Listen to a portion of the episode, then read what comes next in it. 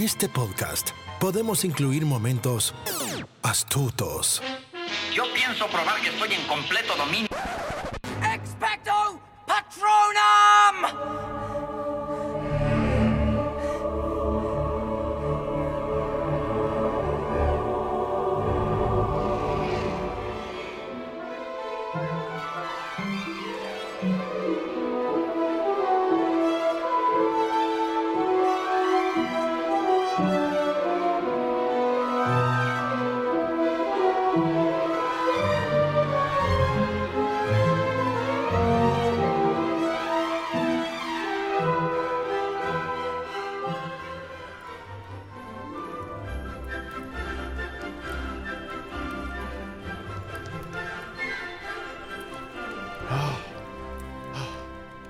Llegamos, Jimmy. Oye, está pesadísima la subida, ¿eh? Qué bárbaro, hombre. ¿Quién se hubiera imaginado que hubiéramos podido subir esta subidota? Oye, es que este pecero express mágico no, no, ya no pudo subir. Ya no puedo subir. ¿Quién se hubiera imaginado después de todo que Chapultepec era un campus de Hogwarts aquí en México? Sí, ¿verdad? La verdad es que estoy alegre. A mí me da mucho gusto que sí sea aquí el campus de Hogwarts, en el castillo de Chapultepec. Ay, pero qué emoción, apenas lo logramos. Clásicos mexicanos, por supuesto, tenemos que ser. Pero bueno, llegamos a tiempo. Todavía Llegamos. estamos a tiempo. Estamos cansados, sudados, pero a tiempo. Oye, escuché que iba a estar el coro antes de la ceremonia del sombrero charro seleccionador. A ver, ¿en, en qué casa nos toca esa a mí? Ay, ya sé, ojalá y nos toque juntos, amiga. Bueno, pues entonces vamos a escuchar este coro, a ver qué tal. A ver, córrele. Vámonos. Vámonos y a ver qué casa nos toca. Ok. Va.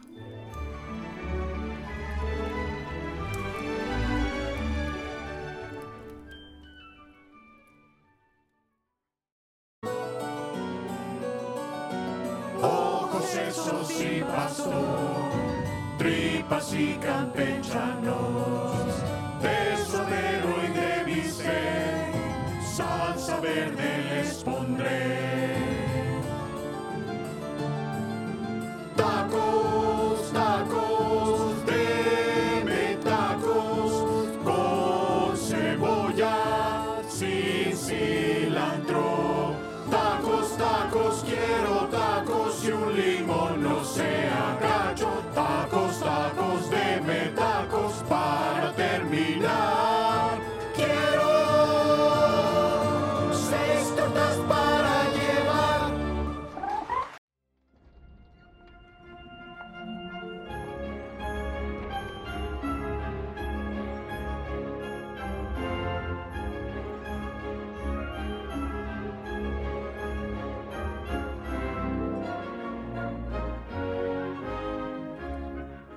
Buenas noches. Bienvenidos a Howard's Campus México. Mi nombre es José Guadalupe Brian Dumbledore. Soy hijo de la tía del segundo sobrino del primo del vecino del director de Howard's en Reino Unido, Albus Dumbledore. En un momento comenzaremos con la ceremonia del sorteo de sus casas, las cuales son Gryffindor, Hufflepuff, Ravenclaw y Slytherin. Mientras estén aquí, sus casas serán como su familia y sus triunfos les darán puntos. Si rompen las reglas, se les quitarán puntos. Al final del año, la casa con más puntos ganará la Copa de las Casas. Cuando los llame, pasen adelante. Les pondré el sombrero charro seleccionador y este los acomodará en sus casas. Jimena Campos. ¡Hora! Ah, aquí tenemos una jefa de grupo. ¿Con qué refugiándote en los libros, eh? Muy bien. Talento para desarmar cosas y no poder armarlas de nuevo. ¿Con qué amas las antigüedades? Ya veo. Una pasión por el conocimiento y el cine. Muy bien. Eres la niña de las plumas y lápices. ya sé qué hacer contigo. Ravenclaw.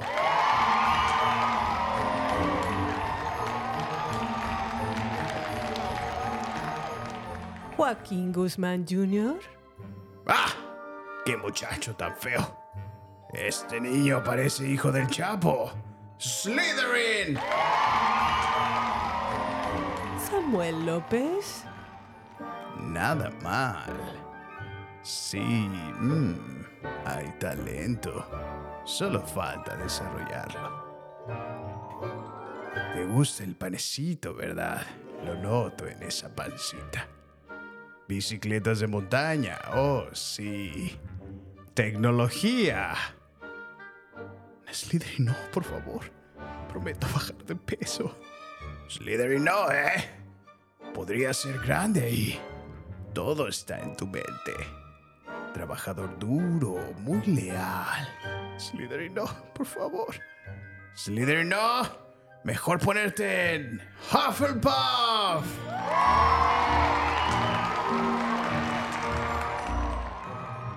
Laura Echavarri. ¡Ah! Otra Chavarri. Tratando de sobresalir por ti misma, ¿eh? Muy competitiva.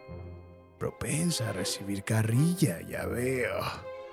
Ah, la tesis. Muy bien. Bicicletas.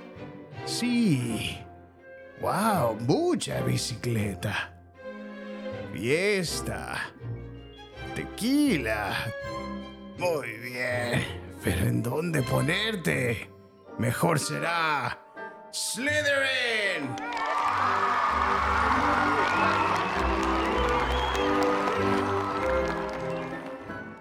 Luis Martínez. Ah, ya veo. Otro Realtor. Maestro Yogi. Oh, sí. Mucho talento en el diseño de interiores. Veo exploraciones de chakras, aromas y pueblos mágicos. ¡Ja! Sé muy bien en dónde acomodarte, Polanquito. ¡Gryffindor!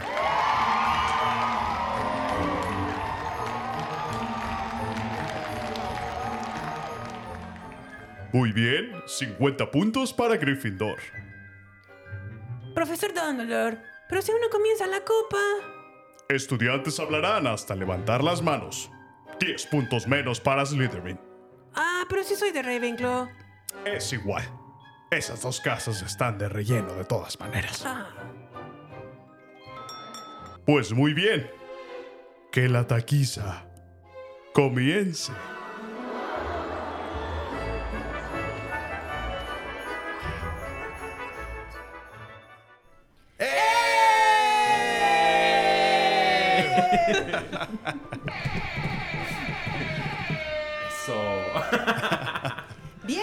nuestro segundo especial, sí, al segundo especial de Harry Potter de baterías no incluidas.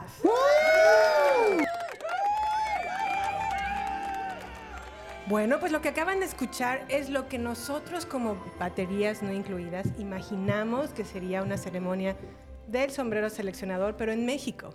Exactamente, así es. Oye, me contaron por ahí que el coro se llamaba Los Campechanos. ¿Quién dijo eso?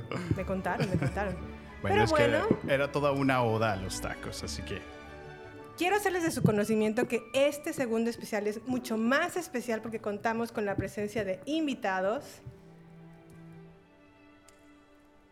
En primer lugar, tenemos a una promesa mexicana, con una estamina y un ángel muy especial, buleada por unos, pero querida por más. Ella es graduada de la Universidad de Arkansas. Dentro de sus hobbies y sus pasiones tenemos el ciclismo de ruta y sus rompecabezas. Su profesión móvil es la de ser un oficinista. Tenemos por aquí a Laura Echevarri. ¿Cómo estás? Gracias por venir, Laurita. Gracias por invitarme. En segundo lugar, tenemos a una figura destacada entre los muggles, específicamente en el campo de los bienes y raíces, que además de ser instructor de yoga, es representante del New Age. Estudiante de marketing y español. Dentro de sus hobbies y pasiones, los viajes, la comida, el hiking y la lectura. Tenemos en vivo y en directo a Luis Martínez. Gracias por Gracias, venir, gracias. ¿Cómo estás? Muy bien, muy bien. En tercer lugar, tenemos a nada más y nada menos que una figura entrañable para la familia de baterías no incluidas, Jesús Monter. bravo, bravo, bravo. Y la dueña de sus quincenas, sí, su esposa, Rubí Monter. Ok, chicos. Pongámonos serios. Yo quiero preguntarles, comenzando con Laurita. ¿Cómo fue que llegó Harry Potter a tu vida, Lau? Ah, yo tenía como 10 u 11 años. Creo que antes de eso mi mamá nos empezó a leer el libro, el de La piedra filosofal. Ok. A mi hermano y, mi- y a mí, de que todos los días. Y cuando salió la película, me acuerdo que mi mamá nos llevó a mí y a mi mejor amiga Luisa al cine. Y fue Ok. así como que, ay, magia y no sé, amor Ajá. a primera vista con Ron y Harry Potter. Ok, Luigi, por acá. Pues también creo que fue como a los 11, 12 años. Que fue en el 2004. No me acuerdo. 2001. 2001. Pero, oh, no, sí, más atrás, sí, no, sí. Tenía, de hecho, tenía 11. Eh, fue, también mi papá me llevó al cine. Yo tan no escuchaba mucho de los libros. O sea, los miraba. Pero por medio de unos amigos empecé a leer. Y, pero fui a ver la película antes de leer el libro. Oh, ya, Eso ya, ya. fue lo interesante. Muy Pues- bien. Pues estuvo también bien porque no, no recibiste ningún spoiler y fue completamente nuevo, que fue la experiencia que yo tuve, que bueno. Pero después contamos. cuando empecé a leer el segundo, ahora sí fue cuando fue diferente. Sí, O sea, sí, leíste el libro primero y Sí. luego fuiste a ver la peli. ujú, sí. sí. Ok, Jesús, ¿nos puedes escuchar? Sí, claro que me. Perfecto. A ver, cuéntanos, por favor, tu experiencia con Harry Potter. Pues yo, yo vine del lado opuesto, menos ñoño como ustedes, ¿no? Yo solamente vi las películas y la verdad no he leído ningún libro, así que cuando ustedes dicen, el libro está mejor, ah, no, no es tan, no, no, no puedo ah, tener una relación ahí. Ok, ok. Ruby, ¿para ti cómo fue? Yo acá botaneando con las deliciosas botanas que nos ofrecen acá, pero para mí am, empezar eh, fue en las películas primero, la primera, la segunda, y de ahí fue los libros, de hecho los empecé a leer en español, ya cuando mudé a Estados Unidos, ya fue que, que cuarto, quinto, sexto, séptimo libro, fue que antes se podía ir a las, a las librerías y hacer eh, filas a medianoche. Ya no se puede en estos días, pero fue un- una buena experiencia especialmente para el último libro. Y como fun fact de Ruby, yo leí el último, el primer libro, último libro, hasta el último. So, vi película 1, 2, leí libro 3, 4, 5, 6, 7 y de ahí dije, vamos a leer el primer libro hasta el final. Entonces fue retroactivo, leí el libro 2 y el último el 1. Oh, Oh, wow. ¿Qué, qué approach tan interesante.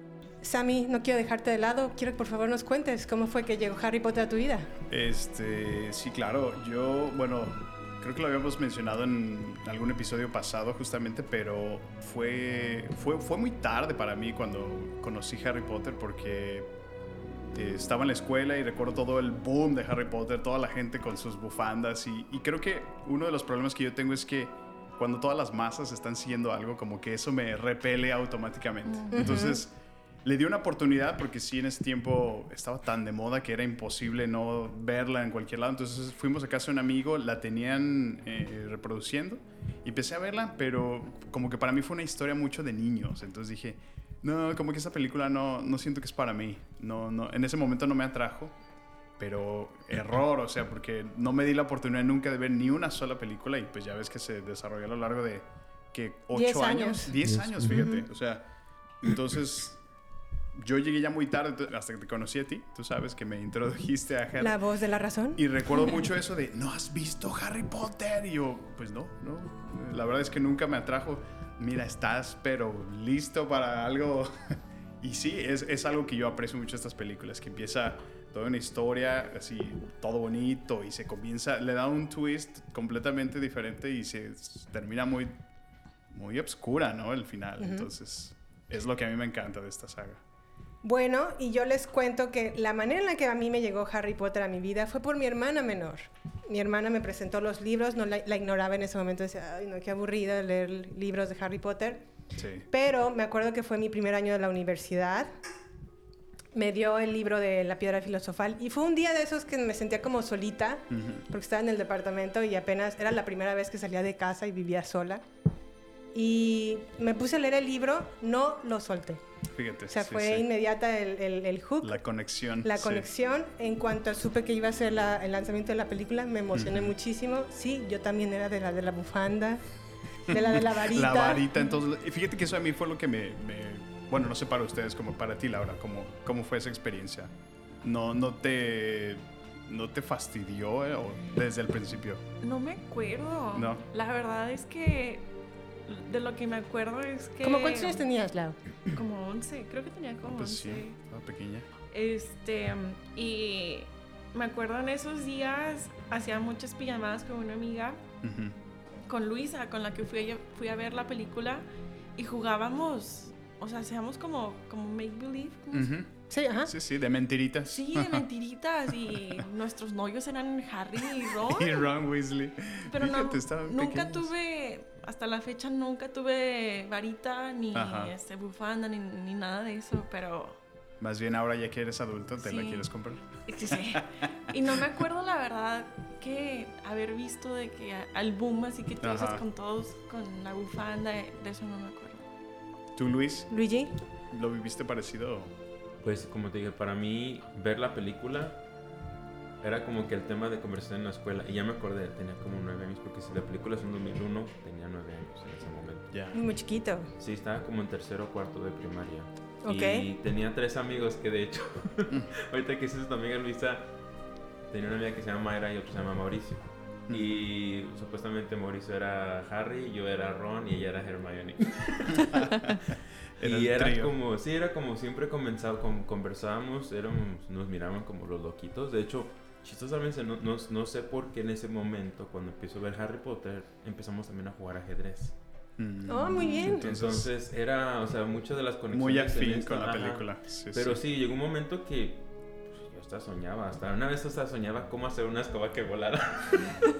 Decía, bueno, si le La pongo un Nimbus ventila- 2000. Sí, o sea, de que Sí, poner sí. una escoba, una un ventilador que levanta y huele, o sea, era, sí, a mí sí me, me creó mucho y de tener mucha imaginación y como Sí. que ese fue así, uff, perfecto.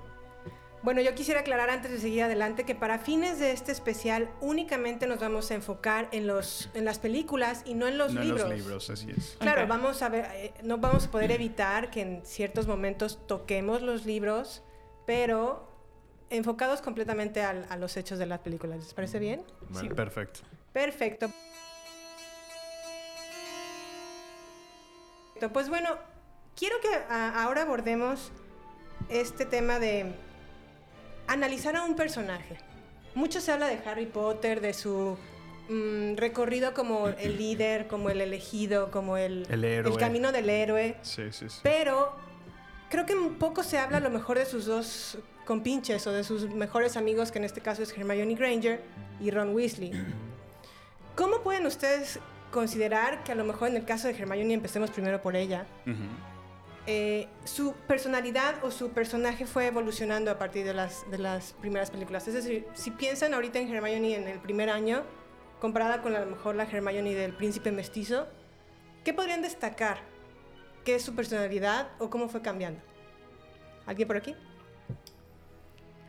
Yo creo más bien que no que cambiara, pero sino que se afinó más su como lado intelectual.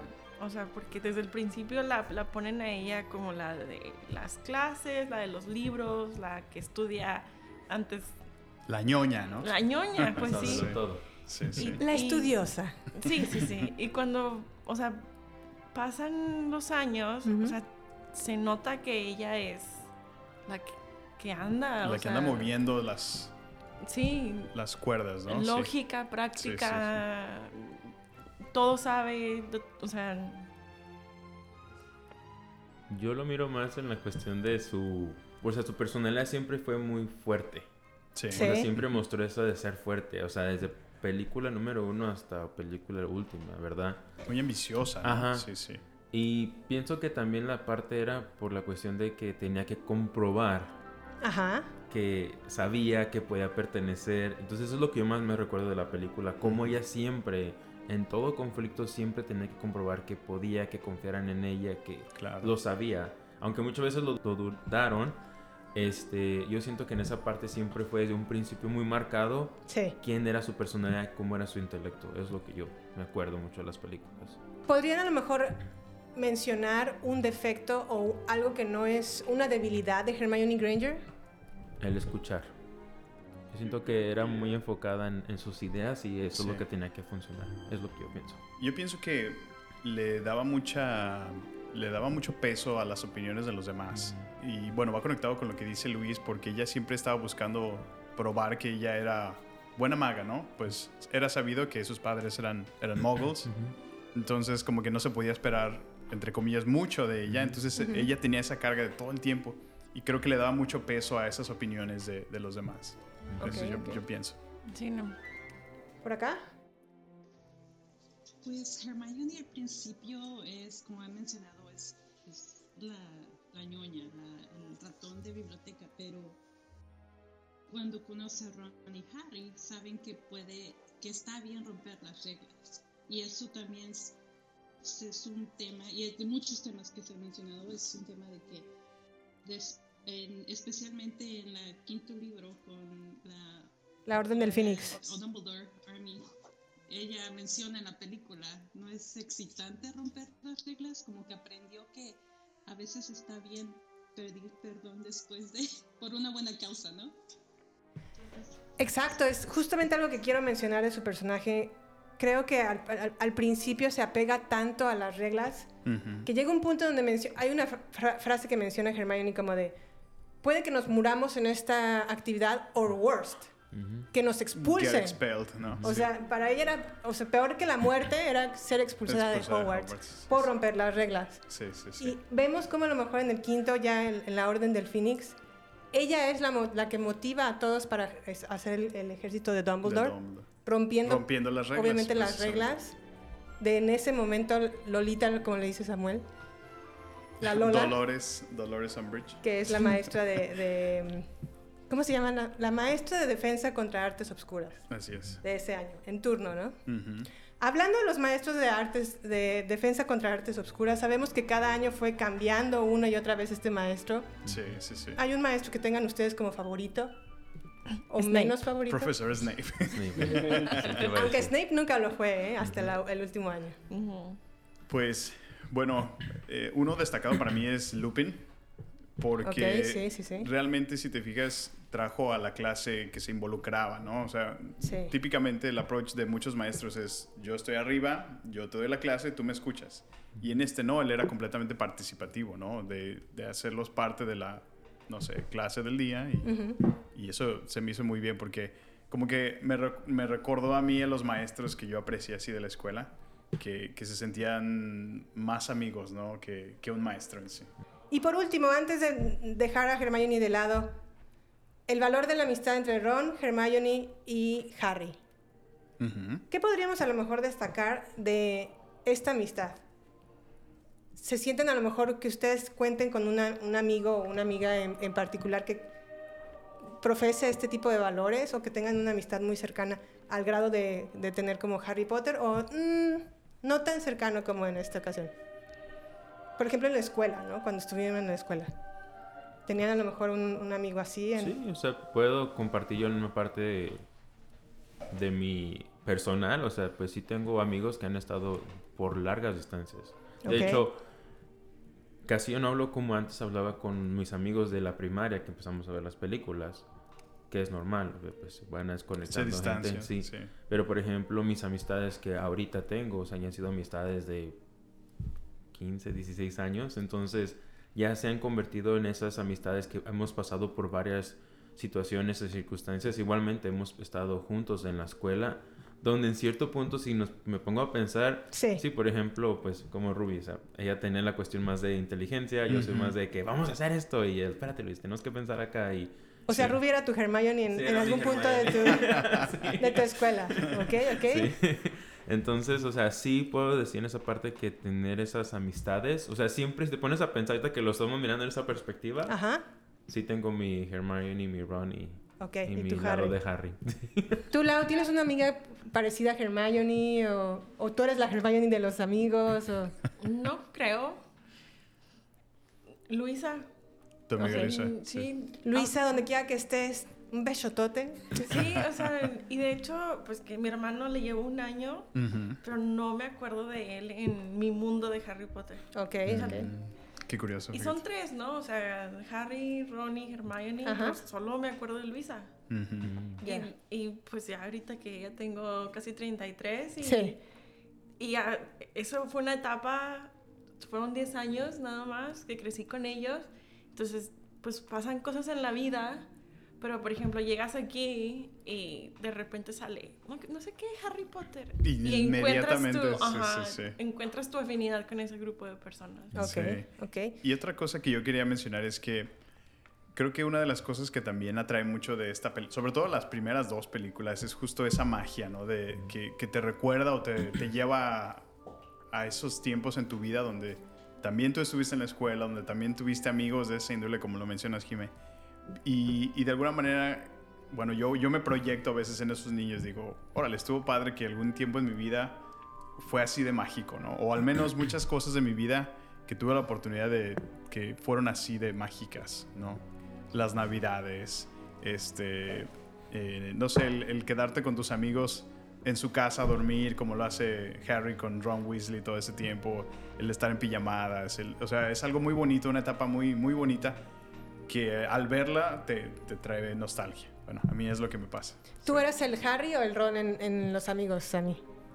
Eh, cuando estaba más pequeño, a lo mejor me tocó ser un poco el Harry, porque era el más grande Ok. del grupito de amigos, éramos como unos cinco. Y, pero bueno, me identifico más como en la película de el, The Sandlot, Ok. que todos los muchachos salen a jugar. E- esa es mi, esa, ese fue mi infancia. Pero sí, regresando al tema. sí. Yo digo que Sammy es Neville Longbottom.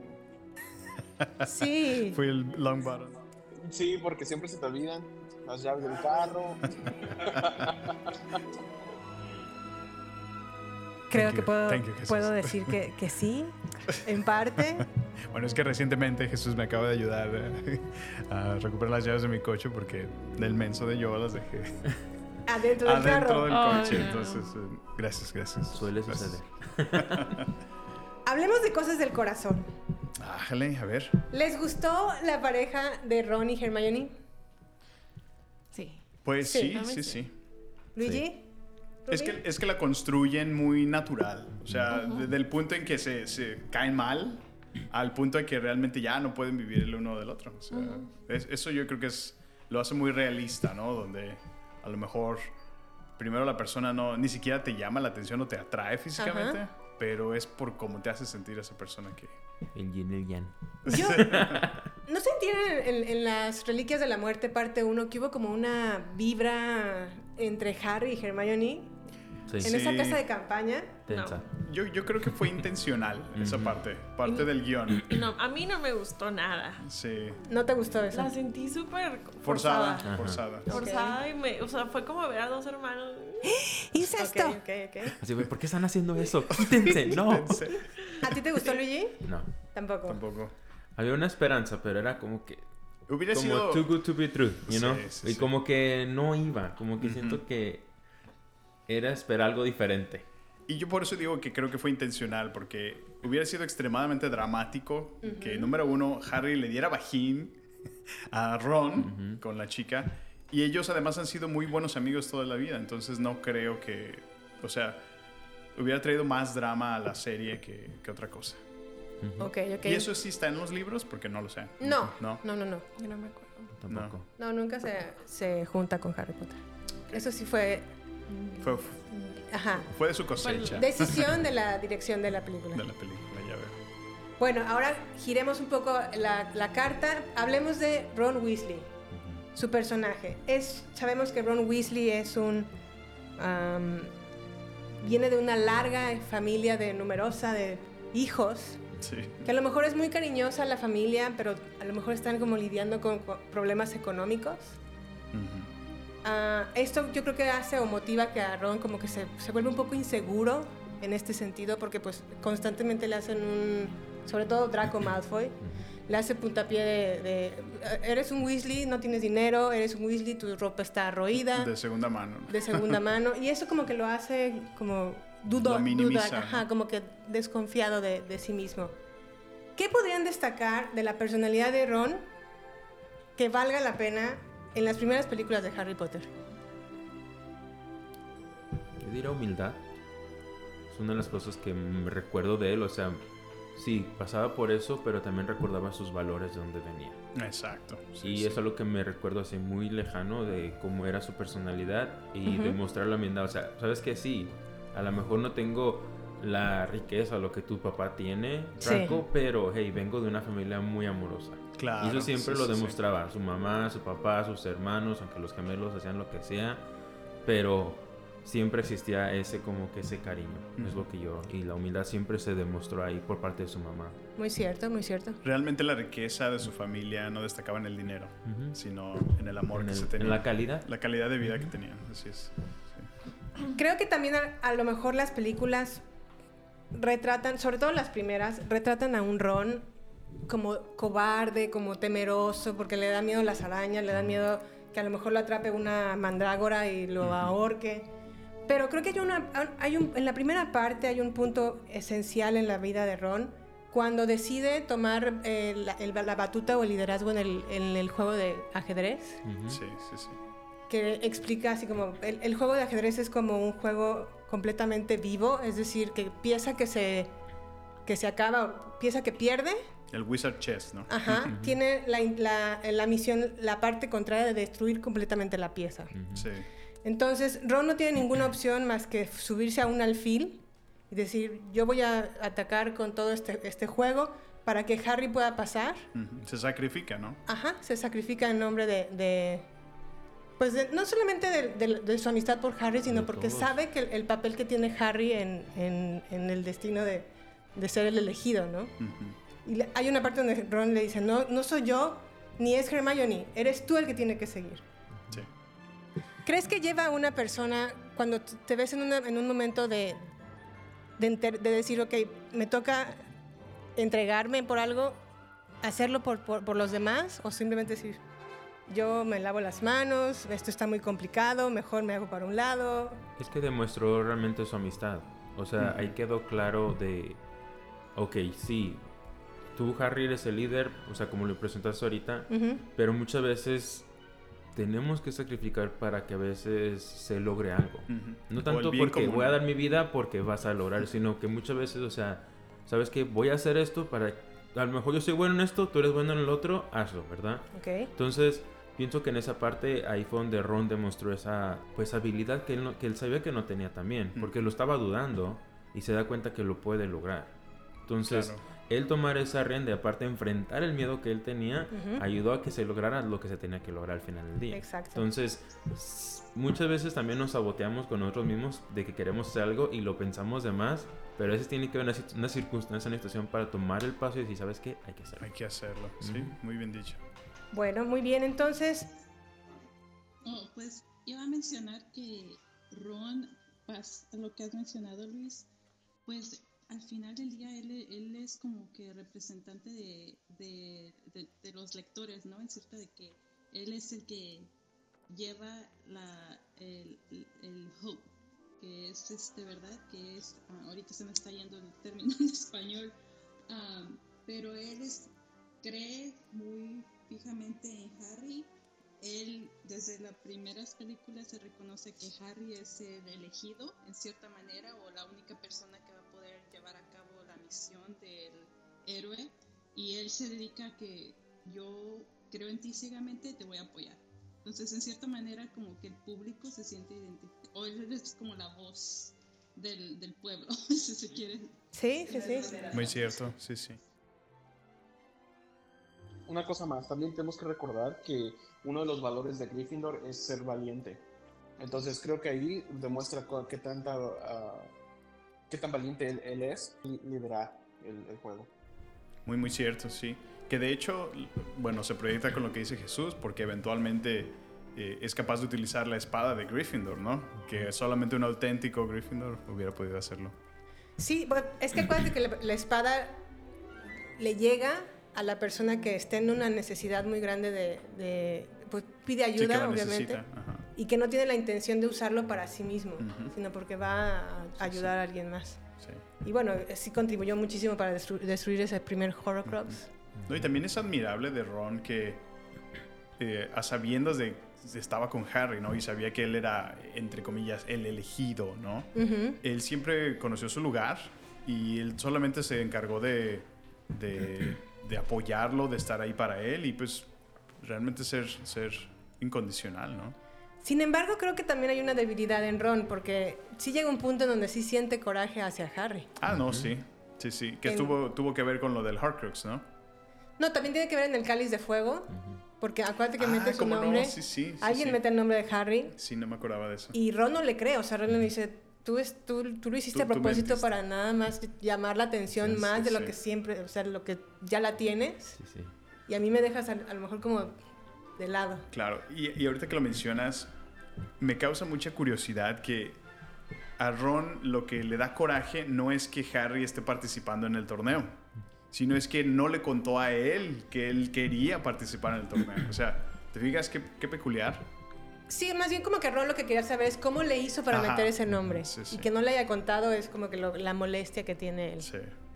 Pero sí, de alguna manera, y como lo dice también cuando se destruye el primer Horrocrux, justamente el que destruye Ron, cuando escucha la voz de Voldemort, le Ajá. dice, ignorado por todos, todo el mundo quiere más a Harry de lo que te, te quieren a ti, Ni tus papás, ¿no? ni tus papás te quieren tanto como quieren a Harry, o Sí, sea, son sí. cosas que... A lo mejor pensaba Ajá, él. él pensaba. Sí, Y de todos Se modos las tenía proyectó que... en voz alta, sí. Muy bien, muy bien. ¿Algo más que tengan que agregar de Ron y Hermione? Dímelo. Yo de Ron, ahorita que estabas hablando de eso, a mí se me hace, siempre se me hizo Ron así como el más, con el que más identificable, con el que tú te puedes identificar. Sí. Porque Harry, pues, era el elegido, ¿no? Ujú. Hermione, pues, la sabe La todo. ultra ñoña. Y, y como dijiste, o sea, él no tenía, pues, no, era- no tenía el dinero, no tenía la- las, las mismas posi- posibilidades que a lo mejor otros, em, otros personajes. Sí. Y él era el, el amigo, el que pues no era ni tan listo, pero era chistoso, con, con el que puedes confiar. Entonces, a mí se me hace, ya ahorita ya vi- pensándolo, se me hace que es como que el único personaje con el que te puedes identificar tú como humano. Ándale. Como sí, sí. simple, como mugle. Como- mugre. Simple muggle. Mago. Un simple mago. Mago. Un simple muggle. Dice mugle. ¿Qué mugle eres? es que no sé cómo, no sé cómo En inglés, la en inglés. No pasa Mira, nada. Laura. Un mago. Un, mo- un mugle.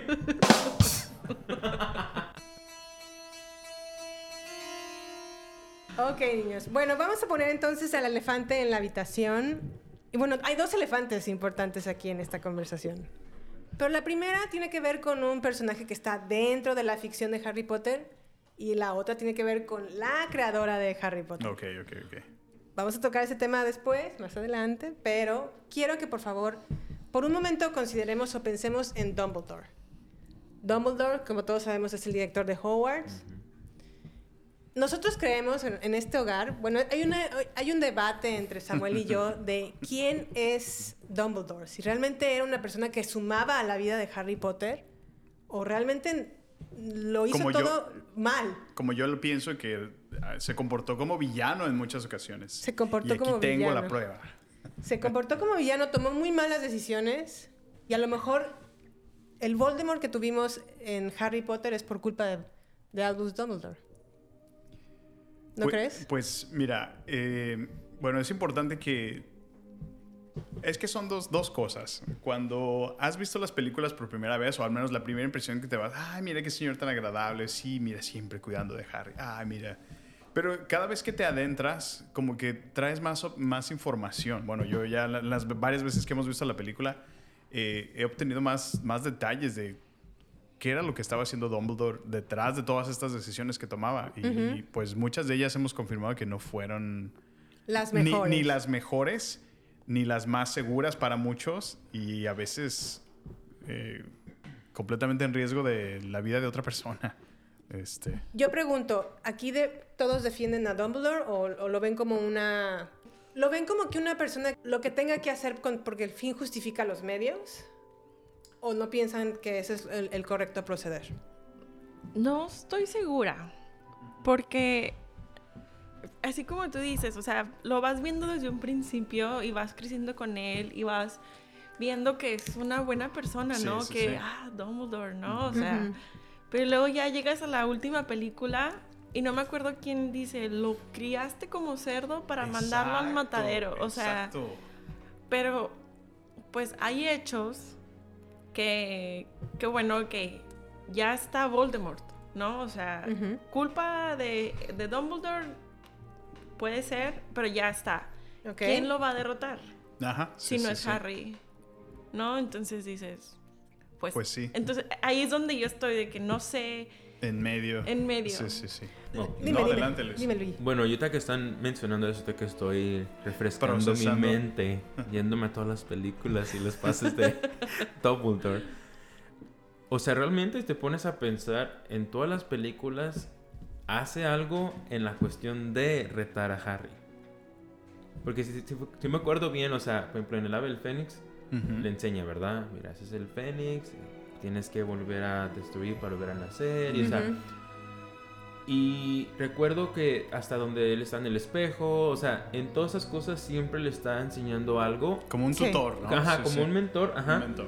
Pero a, a cambio de de algo siempre. Mm. Porque es lo que, o sea, si me recuerdo, o sea, si estoy refrescando bien todo lo que lo que estás mencionando, como que lo estuvo preparando para ese momento que llegara y como que a lo mejor él ya sabía de que eso iba a pasar. Ujú. Pero también, o sea, como líder, pues sí, no tomó muy buenas decisiones. Sí, y siempre sí. lo hacía en cuestión de protegerse él mismo. Como todo director, o sea, va a proteger la escuela, la reputación de la escuela y pues pase lo que pase, siempre y cuando estemos bien. Entonces eh, me recuerdo bien de eso y es algo que sí me, o sea, me hace flash en la mente de que, Sí, sí, ah, sí. sí, cierto, o sea, no es de que fue malo, pero tampoco no fue bueno, así de que, ay, sí, se preocupaba por el niño, ¿verdad? Ajá. En resumen, No, yo digo que Dumbledore en las primeras películas, pues todos lo vimos como un líder, ¿verdad? Puesto que él, él era el, el- el headmaster y entonces siempre lo, lo vimos como una, una cosa positiva. Pero al final del día lo que tenía él eran los intereses personales de él y los intereses de la escuela. Entonces, para contestar tu pregunta, sí creo que por, por este, por Dumbledore es, es este vato como es. No, ese vato ya estaba loco desde, desde, desde chiquito. Desde cuando fue por él al orfanato, ya, o sea, tú ya te, te dabas cuenta que no estaba ahí al 100%. lo que Jesús quiso decir fue Voldemort. Sí. Y en parte fue responsable de Que- reclutamiento. Que es justo una de las cosas que vamos a enseguida a hablar. Ok, Eh, empecemos si quieres Jesús. con, con el, el primer punto, Sammy. Ok. Vamos a, a discutir los errores garrafales Exactamente. de Dumbledore a lo largo de su gestión como director de Hogwarts. Nos pusimos a investigar. Ah, Mm, no, bueno, no, mientras estuvimos viendo otra vez las películas, estuvimos recaudando lo más que pudimos y mira, date cuenta, pero bueno, así como lo menciona, hicimos un pequeño listado. Ujú. El primero, para empezar, Dumbledore envió a Harry a una familia abusiva donde experimentaba él todo el tiempo rechazo y honestamente maltrato infantil. O Así sea, es. Si te fijas, era la familia que tenía o que le quedaba, de alguna manera, sí. Pero, pues, a sabiendas de qué tipo de familia era. Y, sí sabían qué era, porque si te fijas, McGonagall hace un comentario que dices, son los Gente de lo peores peor. muggles.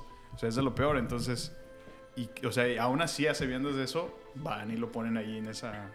¿Ustedes En- qué piensan? En defensa de Dumbledore, la razón por la cual hizo eso es porque su mamá de Harry, al momento de que Voldemort lanzó su spell de Avada Kedavra y se puso la mamá de Harry en medio, ese sacrificio que hizo la mamá de Harry por amor a su hijo se permeó en Harry y en la familia de la mamá. ¿También, ¿También su familia estaba protegida entonces? Sí, porque tienen la misma sangre. Ok. Y esa, esa sangre, va- vamos a entender que es como el amor, el, el- el- el nivel de sacrificio, o sea, sacrificarte por alguien en el mundo mágico, quiero entender, y la manera en la que la hizo la mamá de Harry, le puso a Harry una superprotección. Y no solamente a, a- a Harry, sino a los que contaran con la sangre de la mamá. Ya veo, sí, sí, sí. Por eso, eso se, no ex- sabía. se extendió a, a la, a la hermana, Mm. que sabíamos que no tenían una buena relación, eh, Lily Potter con, No, terrible. con la hermana. Sí, sí. Muy buena manera de ponerlo, Jimé, porque fíjate, yo estaba pensando, ayer que vi la primera otra vez, este, dije, ¿por qué los puso ahí? O Exacto. sea, dije, a lo mejor porque quieren que sea una persona humilde Ajá. y que vea cómo es el contacto con, con, muggles. Ajá. Sí. O a lo mejor porque este Dumbledore cree y espera que como familia hermana de, de la mamá de Harry Potter que hablen de ellos, ¿no? Que hablen, que cuenten, o sea, que, que para Harry no sean extraños, que fue lo que pasó. Sí, sí, sí. Pero terminó siendo completamente opuesto, ¿no? Sí, sí. Y ahorita que lo dices, Jimmy, tiene sentido, o sea, Sí, esa fue la, la- la razón principal por la cual, pero también, qué culpa, ¿no? De Dumbledore de saber que estuvo 11 años de su vida maltratándolo horrible, o sea, porque en verdad lo- sabía que lo trataban del culo. Discúlpeme por la- mi francés, pero en verdad, ponerlo en, en- Sí, en- sí. en las escaleritas de... Oye, pero además lo mandan cada verano. Sí, o sea, sí, sí. ¿por qué lo mandan cada verano? ¿Y, y no has pensado que tal vez lo mandaron para que él no tuviera ningún tipo de attachment con, no sé cómo decirlo en español, Am, Apego.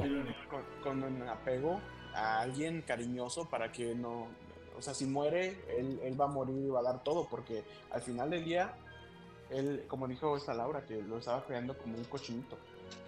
Sí, listo para morir. O sea, y, y bueno, también vamos a hablar de eso también enseguida, pero muy, muy cierto. O sea, él, él sabía que iba a ser necesaria, ¿no? Pero, eh, o sea, el, el, el cómo, a sabiendas de que tiene que pasar eso, como que siento que trató de sacar la mayor ventaja de la vida que le quedaba a Harry para sus, su beneficio, ¿no? Sí, lo De alguna menos en manera. la perspectiva de, vamos a decir, normal. Cuando faltan los papás vas a buscar el familiar más cercano. Sí. Porque Sí, sí. quieres que el niño o la niña crezca con la conexión con la familia, sienta de dónde viene la identidad. ¿verdad? Desafortunadamente, a lo mejor, a lo mejor es una decisión que él quiso tomar de esa forma, porque era, fue fácil llevárselo y llevárselo con él, ¿verdad? Pero también, Nita también necesitaba saber él de dónde venía. Como dije, mencionó, ya mencionó usted varios, mantenerlo como que acuérdate de dónde vienes porque esto es lo que vas a aprender. Y a veces cuando Exacto. empieza a la escuela, empieza a identificar todo esto, es una El nivel de sorpresa. fama que tiene, Ujú. ajá. Y ya que yo pienso que también esa parte, o sea, fue buena, no la mejor opción, pero a veces tienes que pasar por esos momentos difíciles para valorar lo que tienes más adelante. Ok. ¿Verdad?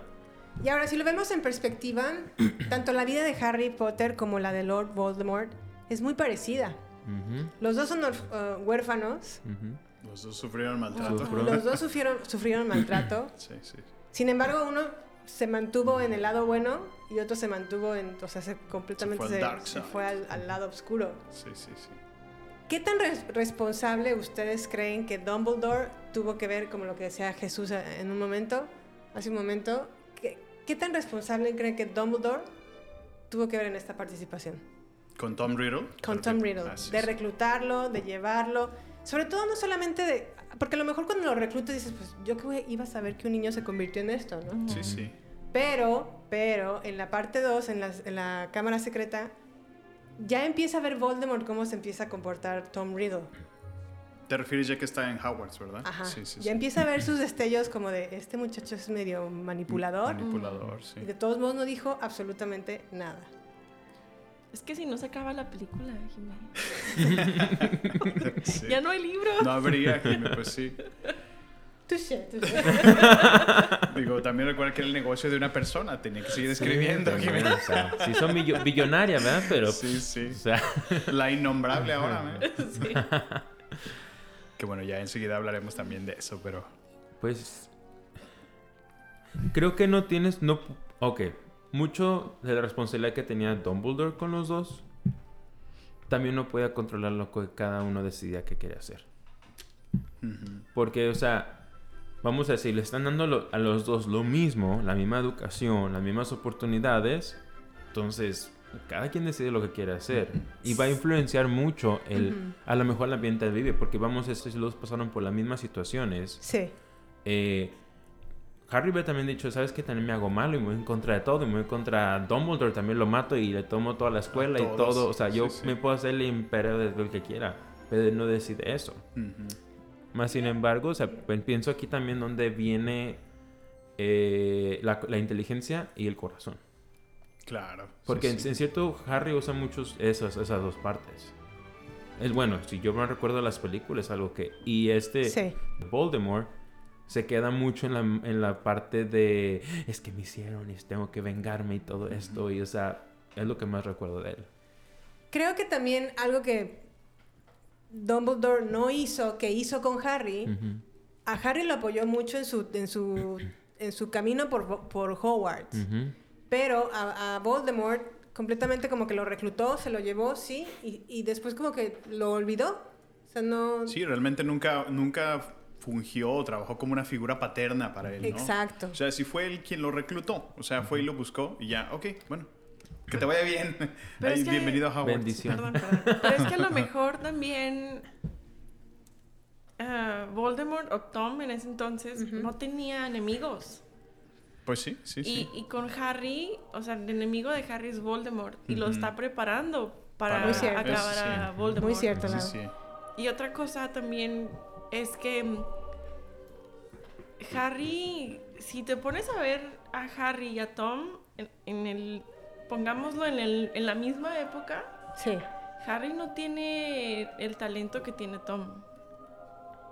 Sí, es mejor mago Tom Riddle, ¿no? Ajá, entonces cuando crece o cuando van creciendo o van identificándose cada uno aparte, Tom va viendo que él que él es mucho mejor que cualquiera, ¿no? y, eso se ve en su en su manera de ser tan fría y tan soberbia.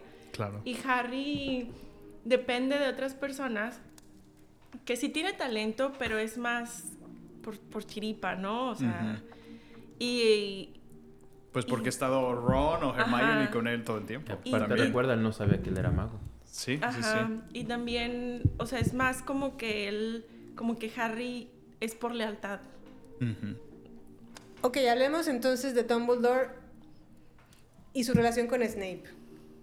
Todos sabemos que cuando Snape era un Death Eater, ¿no? Sí. Y pues él, se arrepintió en esta primera... Nos dan a entender en las películas que cuando Voldemort llega por primera vez, el día que quiso matar a Harry de bebé, eh, Snape era un Death Eater, estaba Sí, sí, del lado sí. de Voldemort.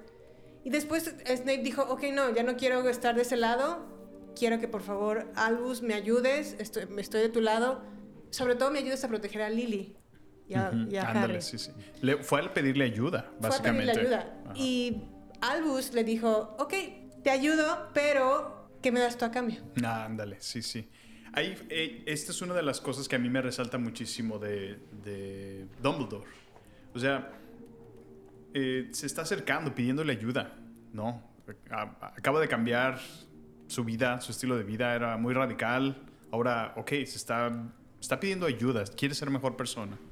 Y se acerca, pues, al mejor líder que puede encontrar en ese momento, que es Dumbledore. Y, y su respuesta es, ¿qué me, ¿qué me vas a dar a cambio? O sea, creo que también ahí es un liderazgo muy pobre de Dumbledore, del decir, ok, pues a lo mejor sí puedo tomar ventaja, pero pues primero te ayudo a ti, ¿no? O sea, ok, garanticemos que estás bien, que estás encaminado a una mejor vida, ¿no? O sea, más estable. Y, O sea, y- y le sale con eso, o sea, sí, a, o sea, a mí sí me parece... Que es justo lo que te decía hace rato, donde Dumbledore, él buscaba sus propios intereses. Exacto. Y esto es una prueba de eso. Ajá. Que él literal le dijo, ¿sabes qué? ¿Qué me vas a dar? Porque nada en la vida es gratis. Nada gratis, sí, sí, muy cierto. Y algo que a lo mejor en defensa de Dumbledore yo puedo decir es que qué mejor momento me convendría para tener a mi lado a un Death Eater que está Ándale. fingiendo doble doble Sí, como un doble agente, Ah, ¿no? un Sí, doble sí, sí. agente. O sea, lo que y te digo, o sea, del lado de, Dumbledore- de convenenciero. Voldemort, Ajá. pero también de mi lado. A mí se me hizo muy inteligente, la verdad. ¿Cómo, perdón? Volteando bandera. sí, sí. A mí se me hizo una parte muy, o sea, muy inteligente. Ajá. Pero me doy cuenta que en, en momentos de guerra, alguien, a alguien tienes que sacrificar. Pues sí. Alguien tiene que perder. Y creo que en las películas siempre te quedó claro eso. Claro, sí, Siempre sí. había alguien que Alguien tenía- que iba a perder, sí. Este, el maestro Lupin. Ajá, sí, sí, Ah, sí. Pasó con Ron en, en la, en la pelea del ajedrez. Pasó con Hermione también. O sea, pasó con todos. En las películas Muy siempre cierto. había alguien que se tenía que sacrificar o exponerse a sacrificarse. Y el que- muchas veces también hasta Harry lo hizo. Sí, y a mí, a mí lo que más me pegaba o lo que más me resonaba por el pobre Harry es porque siempre con él, ¿no? O sea, no, no le podían dejar ni un, ni un tío, porque también se lo matan. O sea, ¿me entiendes? Como que dices, ah, eh, eh, o sea, el que se fuera Sirius, que dije, bueno, ya por lo menos otra nueva figura paternal, ¿no? Alguien, alguien, y hasta ese me le tiene que matar y yo, estúpida J.K. Rowling, aspar, hombre, pobre Harry. O sea, Pero pues es que es lo que hace la película en sí, o sea, y las historias. Siempre tiene digo, que no, no va a ver- satisfacer a todos, por Sí, supuesto. sí. Sí, sí. Y, y yo pienso que la que lo, por la parte que sea esta historia más emocionante, Ajá. cada, o sea, cada vez que subías un, un libro, bueno, una película en esta situación, es de que iba subiendo el tono. El tono, El sí, tono y el sí, sí. tono. Eso es Y lo que yo aprecio de Antes de la última película, o sea, cuando nos quedamos así como que, "Ah, ¿y qué sigue? ¿Cuándo va a seguir la siguiente parte? O sea, que te quedas así a medias de que, porque sabías de que algo más iba a pasar. Sí. Entonces, pienso que es la magia, o sea, la magia en sí de la película. Sí. ¿Y sí? Sin duda. Dime. O- no, bueno, quería brincarme al siguiente cosa garrafal que hizo. A ver. Fue responsable indirecto de la muerte de Sirius. Sirius Black, el padrino de Harry Potter. ¿Qué opinas de esta statement, Laurita? ¿No encuentras la relación? No, porque para mí fue la Bellatrix. No, ajá. Bueno, ah, pero ahí te va. Ahí les va por qué. Para empezar, si recuerdan esta película, Dumbledore se la pasa ignorando completamente a Harry desde el principio de la película. No, no le habla. O sea, se distancia físicamente de él. Eh, por ende, no se da cuenta que Voldemort está tratando de tener eh, acceso a Harry, porque Por la empiezan las visiones, recordarán. Eh, Harry se da cuenta de que el Don Weasley, ¿no? El papá de los Weasley, este, está en peligro y ve la visión de que casi lo matan. Y luego Voldemort utiliza esas visiones para tenderle una trampa, ¿no? Entonces, eh, en esa visión Harry ve a Sirius donde está en peligro y es donde se lanza, ¿no? Entra- Como Gordon tratando de salvarlo, ¿no? A Sirius, como Gordon Tobogán. Pero a mi, a mi perspectiva, bueno, en la historia Dumbledore manda al ejército que de alguna manera termina salvándolos porque ya estaban todos los chiquillos a punto de morir en un mon- montón de Death Eaters. Ajá. Pero si Dumbledore hubiera, se hubiera acercado con Harry, Harry le hubiera podido decir, ¿sabes qué? Esto está pasando. Tuve esta visión. Jesús. Oye, pero no en esa película la razón por la que Dumbledore no le hablaba y le decía muchas cosas a Harry era por la conexión que Harry tenía con... con um, ¿cómo se llama? Voldemort. Sí. Este, y esa conexión era por la cual este Dumbledore no le quería decir nada, porque entonces po- posiblemente se iba a enterar.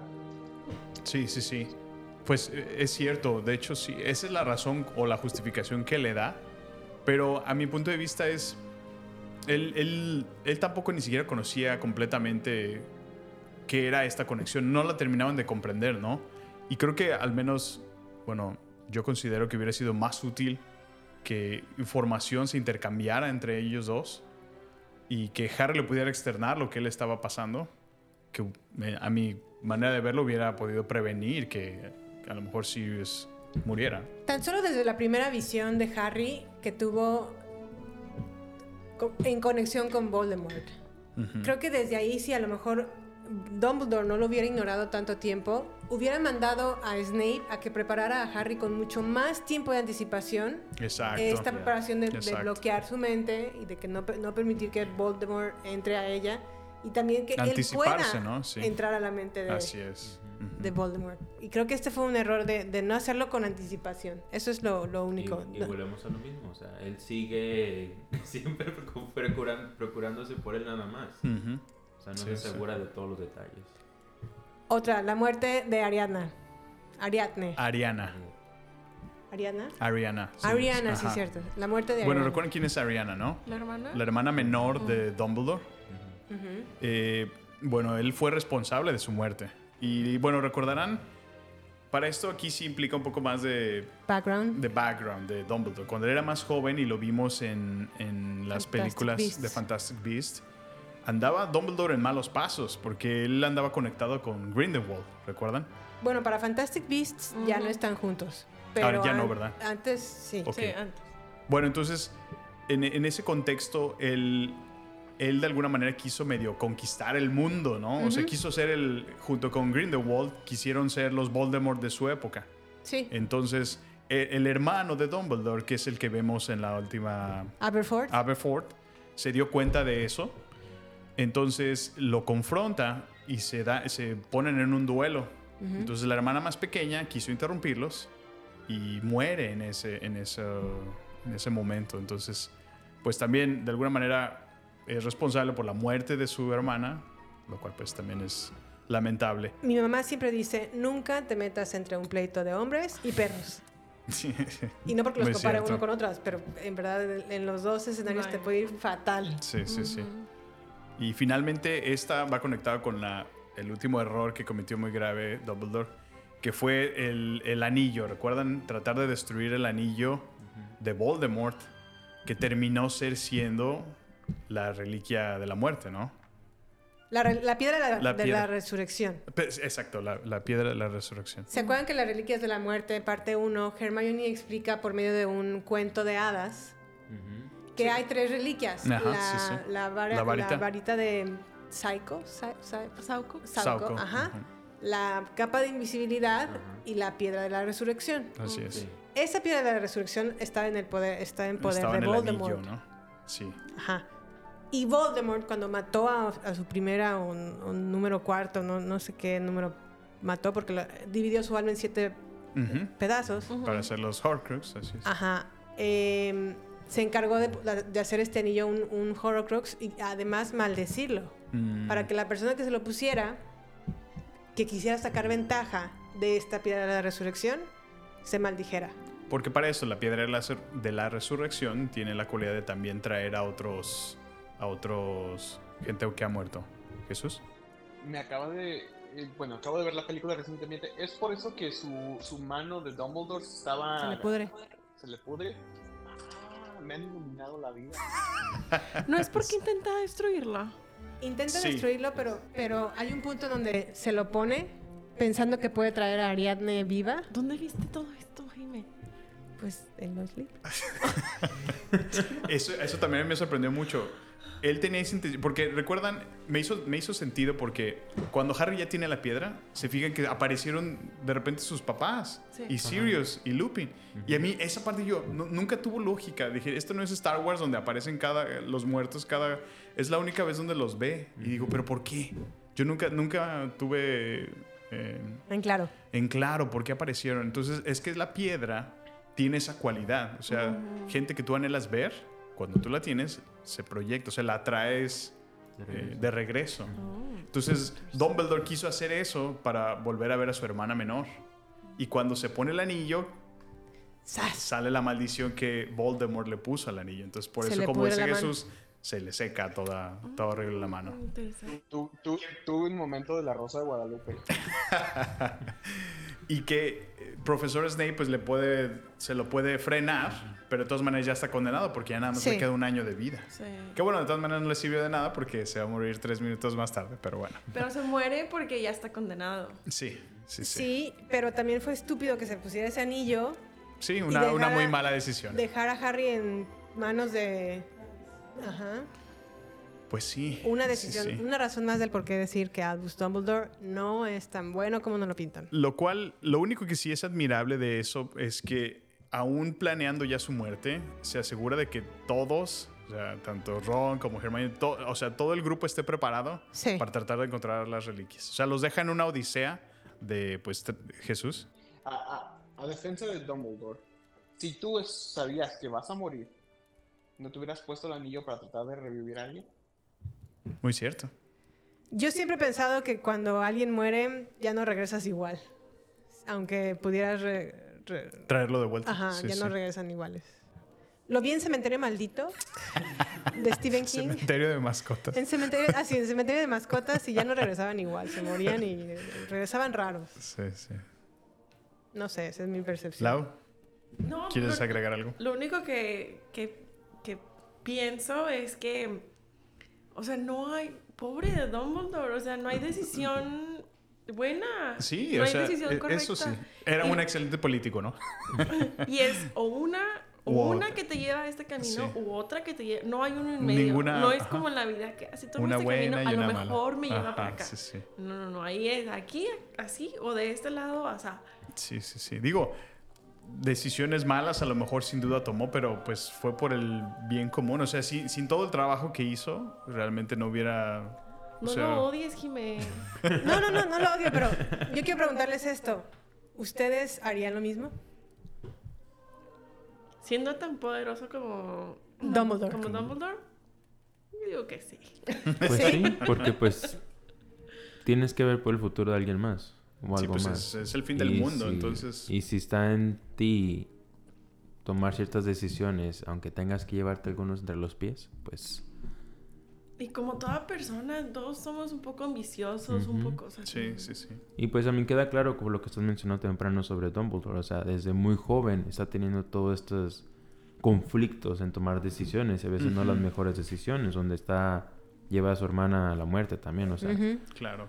o sea, lleva todo este caminito de y decisiones que ya sea que han sido buenas o malas han sido decisiones, pero pienso que si estuviéramos en los, yo si estoy en los pies de él, pues pues voy a ver lo que se puede, en qué puedo ayudar. A veces tienes que tomar decisiones pronto sin analizar tanto, simplemente tomar la decisión. Así es. Muy de acuerdo. Ok, una pregunta para ustedes, Lau, Jesús, Luigi. Si tuvieran en su poder una reliquia de la muerte, ¿cuál elegirían? La capa de la invisibilidad. Ay, me la ganaste. Yo esa. ¿Por qué, Sí, Lau? sí. ¿Por qué? Es que, no sé, no sé, o sea, se me hace lo más, lo más eh, inocente. Ok. Y, o sea, imagínate no querer estar en un lugar y chum, o le- no poder No estar poder en un estar. lugar y te la pones, o Y sea, cuando era chiquita y que decía de que, ay, si pudiera tener un superpoder, ¿cuál Ajá. sería? Sería La capa.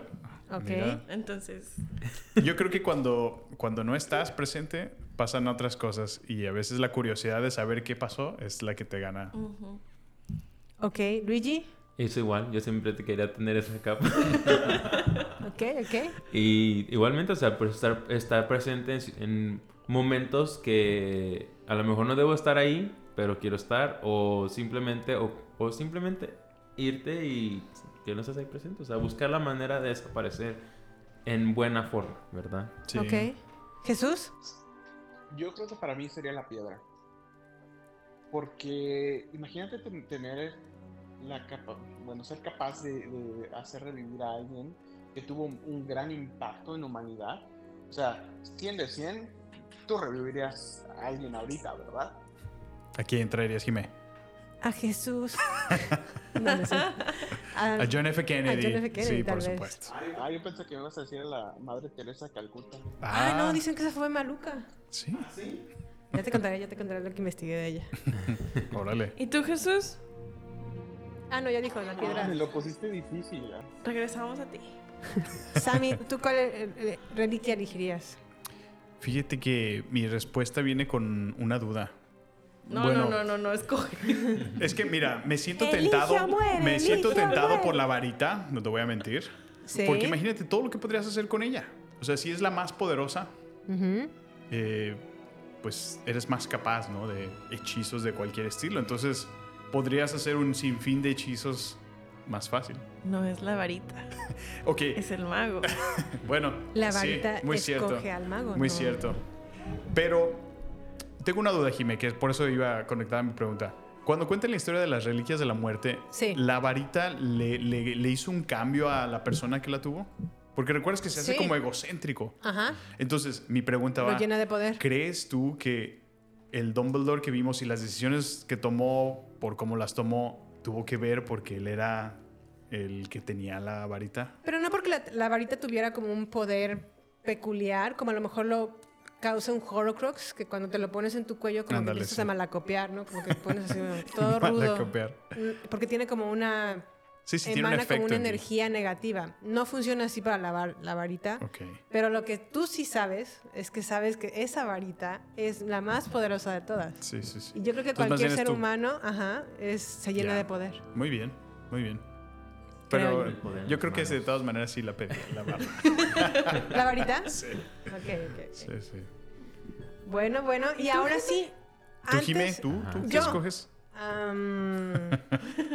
Pues sí, ¿verdad? Mira, la host no dice Nos nada. quiere, o sea, nos quiere sí, ¿no? cuestionar, pero ella se lo no quiere guardar el secreto verdadero. Se lo quiere llevar a yo la creo que yo tumba. también eh, tomaba la varita, ¿eh? La varita, mira. Ay, ya- ay, ay, Dos creo que aquí nos Voldemort. Era empezamos a Voldemort. ver el- quién quiere tener el control.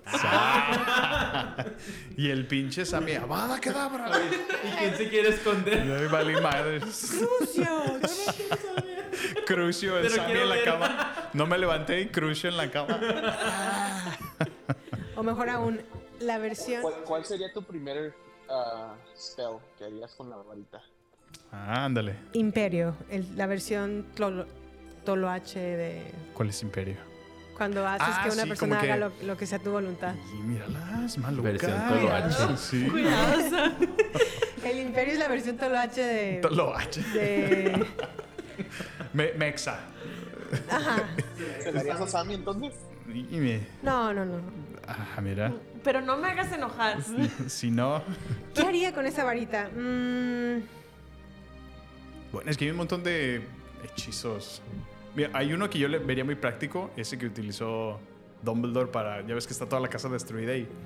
uh, sí, sí, Mira, sí. o sea, cualquier cosa... Sí, ah, ya se sí. me rompió este, ya se me... y- Ya somos mira, unos ya. señores. Me Ya todo el tiempo en la limpieza. ándale, exacto. Ándale. Uno, dos, tres. No me gusta este color. Y más si tienes la wand más fregona. Sí. ¿Ves? Puedo cambiar mi. Quiero elegirme. Quiero la. Quiero el poder. ya la dejaron pues. Eso con lo, de la, así con lo de la limpieza, oye. Mira, sí, sí. Pues mejor me escondo. Lo escondo. Oigan, y antes de ya pasar a la trivia, quiero preguntarles, el, bueno, sacar el último elefante en la habitación, ¿Cuál es? J.K. Rowling. Uh, Mira, ¿Qué es tu Ah, opinión de J.K. Rowling? Esto es fácil, rápido. No tengo opinión. Siento que. Como que ha sido. O sea. Pues crecí escuchando de ella nada más. O sea, lo Ujú. que hizo, el mundo que creó. Ujú. Y agarré mi, mi capa y me escondí. Sí, y ya sí, lo sí. demás que pasó, no, la verdad es que no, no sé. Bueno, para ponerlos un poco en contexto a, a nuestra audiencia y a los que nos están eh, escuchando, J.K. Rowling ahorita está como de alguna manera vetada Como- de las historias de Harry Potter. De La hecho, cultura la canceló. la cultura la canceló. ¿Por qué? Porque está ella en contra de, no de los transexuales, pero de alguna manera piensa que una mujer transexual no es mujer Sí, sí, sí. y que una mujer es mujer desde el punto en donde mm, Biológico. biológicamente Sí, se sí. concibe, bla, bla, bla, bla, bla.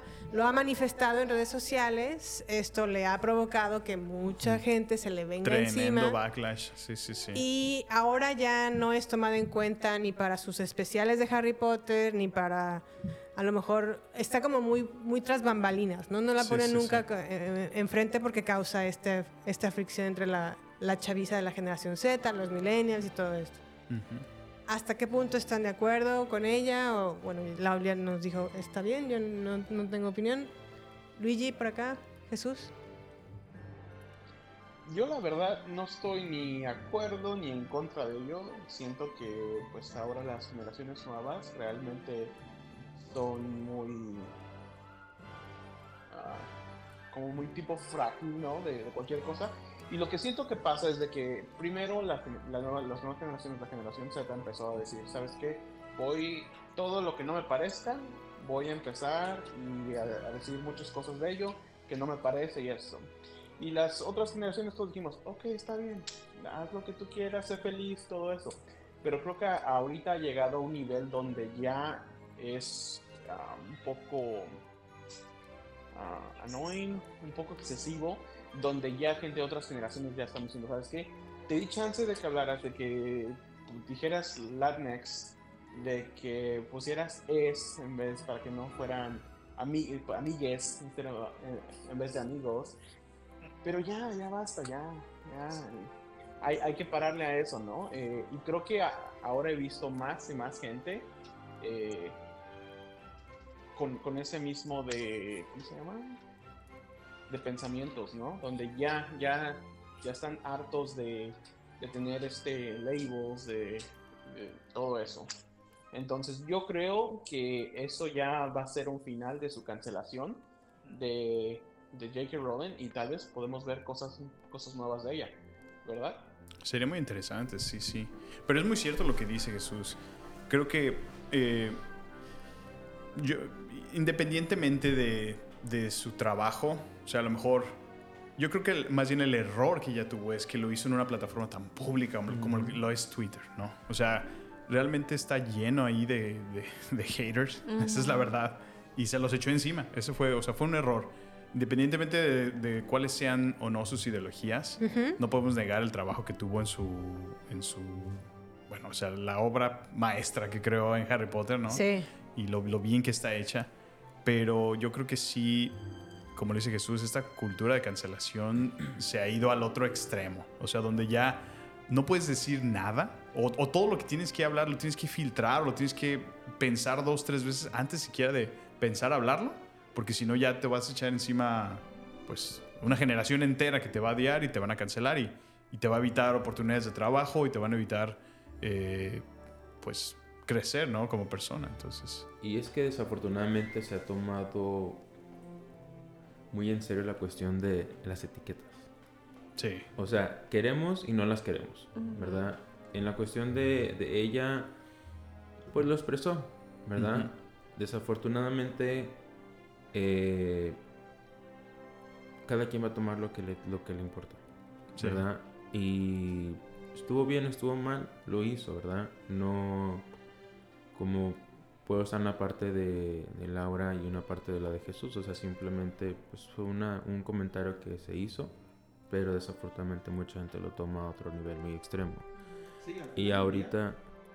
No, sorry, no, solamente iba a decir que sí, al final del día todos somos humanos, o sea, podemos Sí, sí, decir sí. una cosa, co- solamente porque ella no cree en eso, realmente no está am, generando un tipo de, de hate, Ujú. ¿no? Muy de acuerdo. Solamente es su, su opinión personal. Como si a ti te gusta el chocolate, Jimena, y a mí no. Sí. Está bien. Muy de Sí. acuerdo. Y pues es que ya está con las redes sociales, o sea, es bien fácil de mandar un mensaje a grandes cantidades, o sea, sí. grandes cantidades de personas que desafortunadamente el sistema ya está hecho donde generas tus niches, o sea, tus grupos y Sí. a veces llega el grupo que no era y generas un, un bombardeo, ¿verdad? Sí. Pero pienso que en esa parte pues nada más es cada quien toma como lo quiera y, y no puedes controlar lo que la otra persona piense, ¿verdad? O sea, Ujú. ya una cuestión de mensaje positivo o negativo, como lo quieran tomar, o sea, creo que al final del día tú decides qué etiqueta te quieres poner, en qué grupo te quieres poner, o sea, Ujú. simplemente nada más sé tú mismo y tus creencias, o sea, sé tú, o sea, sé tú, de- sí. es muy es lo que aprendí ahora es las palabras y las acciones son completamente diferentes. Ujú. Entonces, si realmente eres una persona que quiere lo mejor, demuestra ser lo mejor. Ujú. Sí, muy cierto. Pues yo la verdad pienso que... am, yo sí estoy agradecida por su vida, porque en verdad eh, es, es- es un- una creatividad la que ella engendró en su cerebro para traer Harry Potter. Tan solo pienso... Cuando estaba desde el principio, ¿no? Ajá, tan solo pienso desde el momento donde creó su primera novela. Hasta la última, el cierre perfecto que le dio. Sí, sí, sí. Dije, eso es, es- un talentazo. Sí, y, y, y vaya porque cuando empezó a escribirla ella era extremadamente pobre. Sí. A mí me sorprendió muchísimo cuando ve- ves fotos. Recibí ayuda del gobierno. No, y además de que escribía Harry Potter en servilletas. En servilletas, Mientras se iba a un restaurante porque era lo que tenía para escribir. O sea, a ese grado, imagínate. Y también experimentó abuso, ¿eh? Ah, mira, no Estuvo casado con un portugués que me la cacheteaba. Órale. Me le daba sus buenos tranquecillos. Catorrazos. Pero a lo mejor también nos puso mucho de, sus, de su vida en los libros. Sí, Ándale. ella... De hecho, lo eh, hizo. eh, J.K. Rowling se proyecta en Hermione. Órale. Y, re- y- y realmente Ron es un compañero que ella tuvo en la, en la escuela Ah, sí. que se comportaba como Ron y que J.K. Rowling le gustaba. No, mira. Bueno, y ahora les vamos a presentar nuestro aviso de redes sociales. No queremos que te pierdas nada. Por eso, te invitamos a sumarte a nuestras redes sociales. Twitter, Instagram y Facebook. Encuéntranos como Baterías Podcast.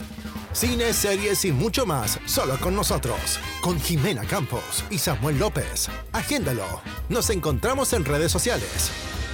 Baterías Podcast.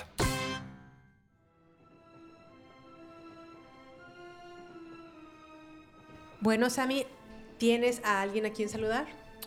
Pues quiero mandarle un saludo eh, a Norma, que nos estuvo visitando el día de hoy en nuestro podcast como querida oyente. Normita, sé que te fuiste, nos tardamos un poquito, pero desde aquí te mandamos un saludo. Muy bien. Lau, saludos por ahí. ¿Qué quieras mandarle saludos a alguien? Sí, yo quiero saludar a mi amiga Luisa Salinas. Luisa Salinas. Algo divertido que le pasó a ella, que Ajá. justo ayer me acordé, fue que, no sé si, si se acuerdan que salió una promoción Coca-Cola de que encuentra el- la etiqueta premiada Ajá. Y te, te ganas un viaje a, a Europa, a London. A Londres. Se lo sacó. Su, pues su familia es así como que coca, coca, coca. Ajá. Y su tía se, se sacó el viaje, El y viaje. se la llevó a los estudios de Harry Potter. Oh. Ujú. Conozco Pues la qué padre. envidia. Yo también. La sentí en este momento. Luis. Por acá, Luigi. Bueno, yo saludos a... Ay, no sé, mucha gente. No, Alguien en particular que te que va a apreciar tu experiencia en Harry Potter en baterías no incluidas. Pues... A mi niño. A mi niño Luis. Tu niño Luis. Qué padre. Jesús por acá. Yo le quiero mandar saludos a Vico. Así que mandemos un saludo a Vico. Vico, Vico. saludos. Vico, saludos. Saludos, Vico. Saludos, Vico. Bueno, y yo quiero hacer una mención. No tengo a alguien, a- no tengo amigos, entonces no tengo a nadie a quien saludar. Pero eh, quiero destacar que nos han estado escuchando en Argentina, Órale. República Dominicana, Perú, Alemania, España Alemania. Wow. y Francia. Mira, Francia, te digo que se ha mantenido, ¿eh? Un aplauso. Bravo. Qué padre. To the France. Específicamente en Estados Unidos estamos siendo muy escuchados en Iowa, naturalmente en Arkansas, Nebraska, Missouri y California, Virginia, Texas, Washington, Illinois, Indiana y Oklahoma. Fíjate, Wow. cada vez exploramos más y más estados, mira. Bravo. Qué padre. Wow. Felicidades. Felicidades. Gracias. muchachos. Gracias, gracias. Un orgullo hispano. Muchas, muchas gracias. Pero bueno, volvamos entonces a Harry Potterlandia. Harry Potterlandia. Ponemos en, en modo, en modo trivia. Sammy, ¿tienes por ahí ya este, este- esta actitud de trivia? Por supuesto, Jimé. Vámonos a la trivia. Hey.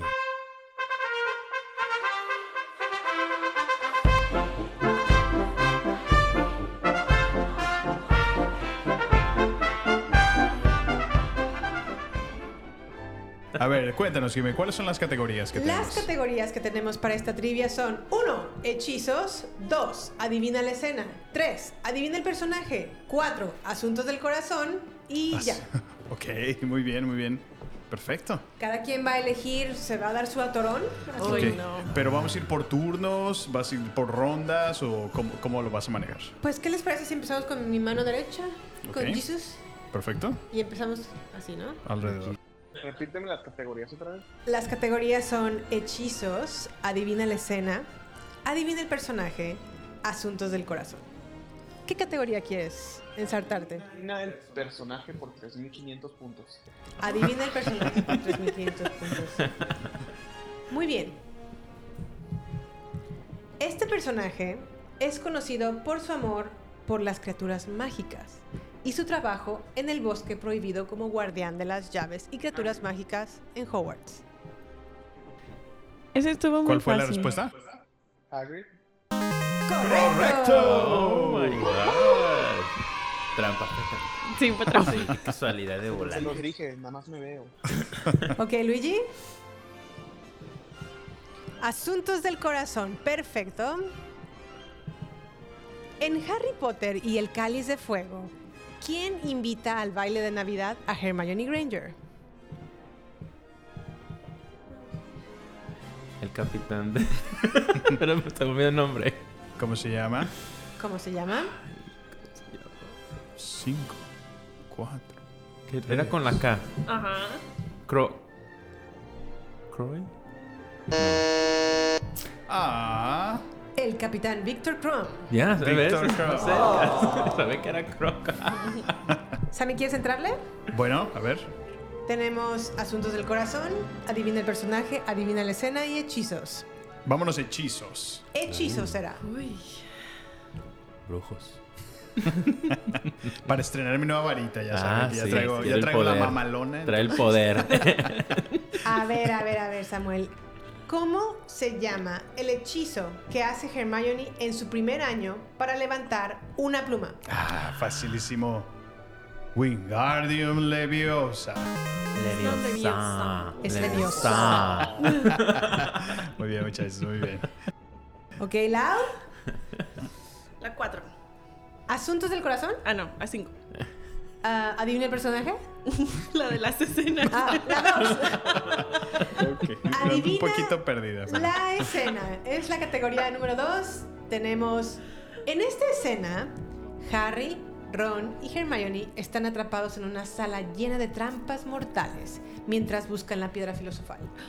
¿En qué película ocurre? Está muy fácil. No, No. no, está fácil. ¿Cómo no? Ya te dijo todo. Yo, yo, Oh, yo, no, yo, no. yo. A ver, ¿qué estaban buscando? En esta escena, Harry, Ron y Hermione están atrapados en una sala llena de trampas mortales mientras buscan un objeto. ¿Es la de la diadema? Yo, yo, yo. Se puede robar. No, no, no. Yo, yo, yo, ya, ya. El, Ya, el ya, fuera, Si estaban buscando el objeto, es creo que las 7. No, la piedra filósofa. Correcto, se la roba. La piedra filosofal. Sí, pues pasan por todos los cuartos. Acuérdate. Por las mandrágoras. Creo que creo que fui creo que fue una trampa. Creo que fue una trampa. ¿Cómo fue? Creo que fue una trampa. ¿Por qué? Porque hay otro Voto por cuarto voto. que está Casilla. lleno de objetos. Es este Room of Requirements. Sí. Es que no se lo dijiste en inglés. Ah, Eso fue. Se fue el error. Ok, ok. Jesus. Vamos otra vez con personaje. Personajes. Este individuo es famoso por sus bromas y travesuras en Hogwarts. Es uno de los hermanos mayores de una familia numerosa que tiene una tienda especializada en artículos mágicos para hacer travesuras. No sé el nombre, pero es uno de los hermanos Weasley y que tienen la tienda. ¿Alguien quiere robar? Fred ¿Fred qué?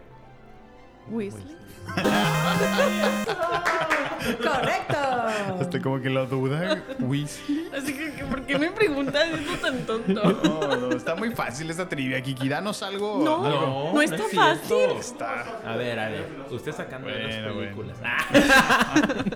Nosotros somos Oh, muchachos, 10, años- 10 muchachos. años atrás. Ok, Bueno, buen Luigi. punto, buen punto. Escenas. Escenas. Una tricky como la mía. Vengativa. Durante esta escena, Harry y sus amigos luchan contra las criaturas en el torneo de los tres magos. ¿En qué película ocurre esta emocionante competición? ¿El- ¿Repítelo otra vez? Durante esta escena. Harry y sus amigos luchan contra las criaturas en el torneo de los tres magos. Ujú. ¿En qué película ocurre esta emocionante competencia? ¿Cómo se llama? La de. oh, La del ave del Fénix. No. No, la del el cáliz. ¿El cáliz de? No se la sé. Medio punto. Dije el nombre. Es, es Harry Potter y la. A ver, a ver. En Y el inglés. cáliz de fuego. Va. El cáliz de fuego. la- Ya ves, medio punto. Lista para robar y no roba Me- nada. no no, medio punto. No, voto por voto, casilla por casilla. Se me olvidó. Pero así. Escúpela, escúpela. Ahí la traes. Oye, pero estaba 2.6 segundos antes con la mano arriba. ¿Sammy? Ok, este. Otro hechizo, aviéntame otro hechizo. Ok. Te la voy a poner fácil y me la voy a inventar ahorita, ¿eh? Ok. No. ¿Cómo se llama el hechizo que cura a Draco Malfoy después de que Harry Potter le envía el Sectum Sempra? Ay, no manches, eso sí está difícil. Jime, a ver. Mm, para empezar, lo, lo está curando profesor Snape. Ajá, a Draco. Porque el Harry lo lastimó. Y está, está sangrando y qué todo. dato curioso era su propio hechizo, porque él lo inventó. Ujú. Eh, pero no digo lo que debo decir, ¿verdad?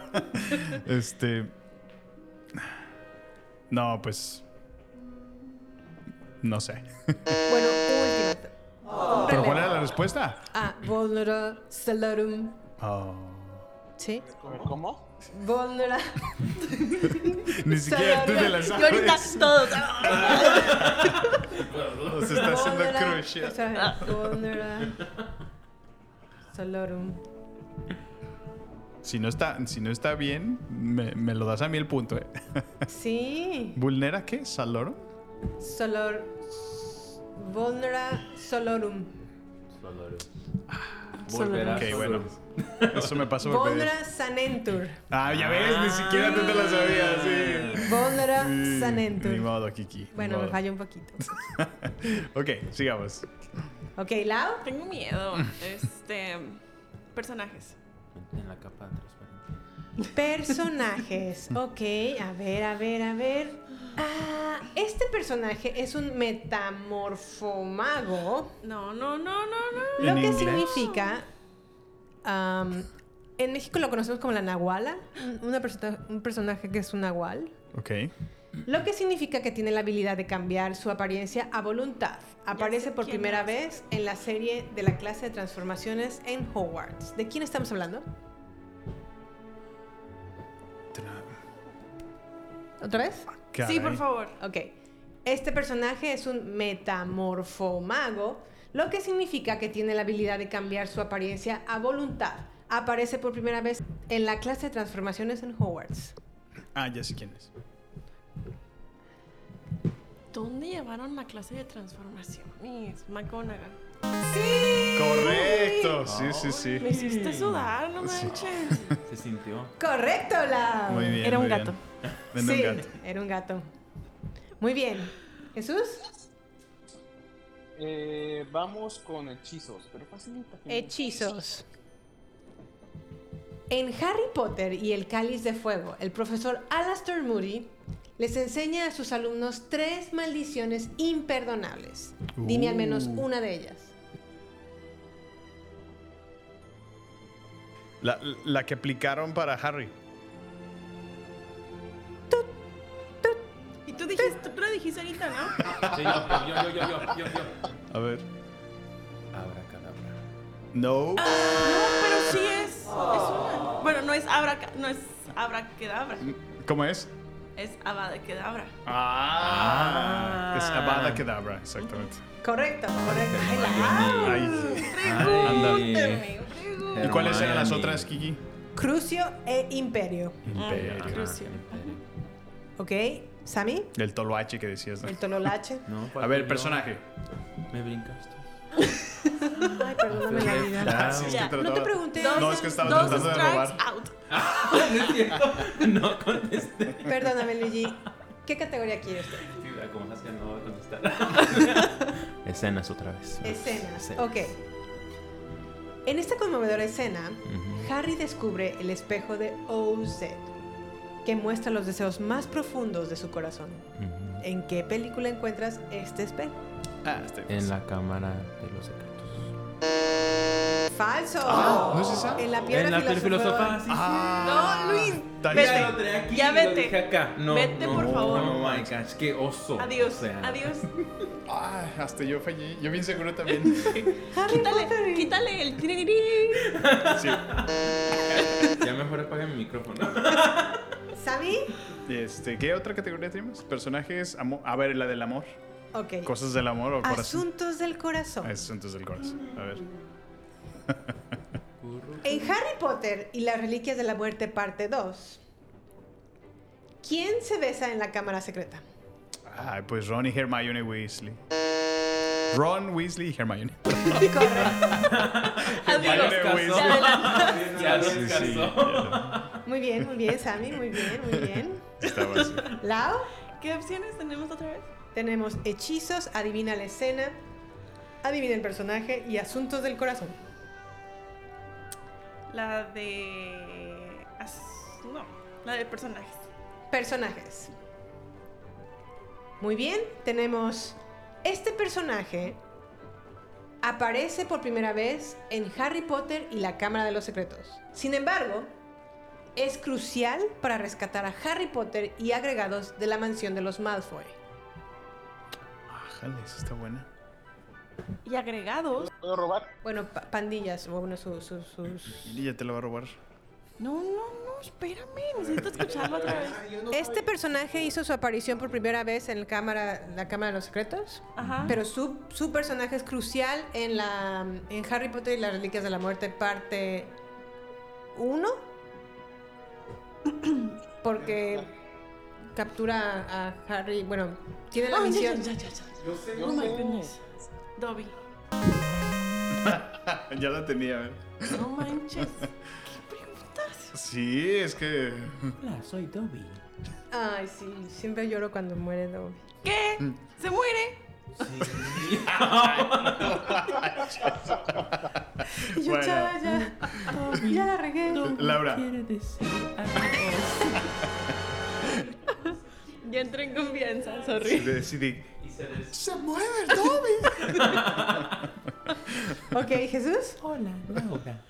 Vamos por eh, de amores. Ok, ok, ok.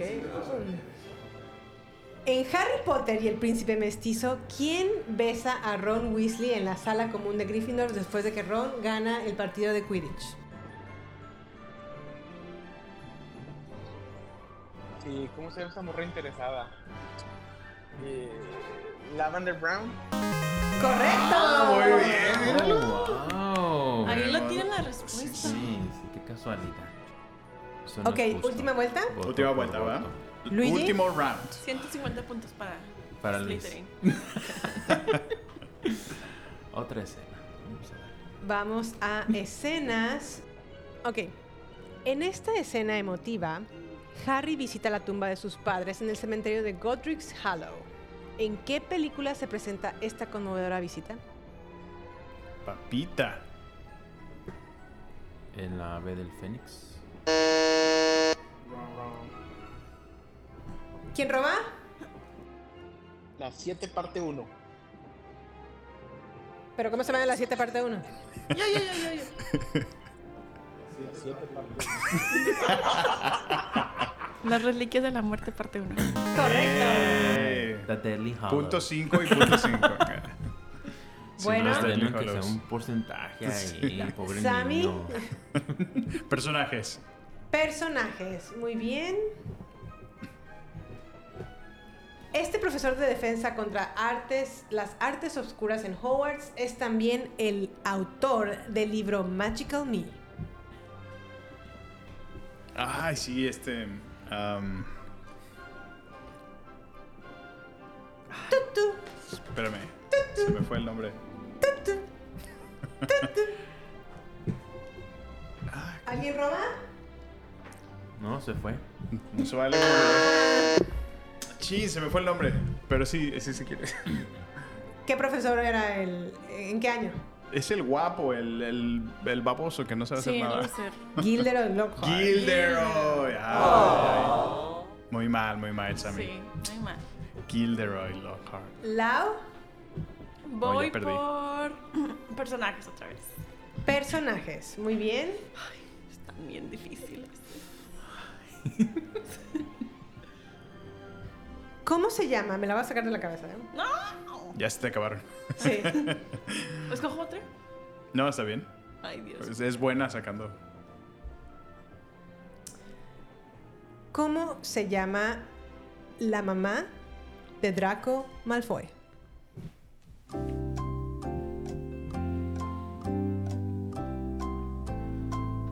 El apellido ya lo tienes. Sí.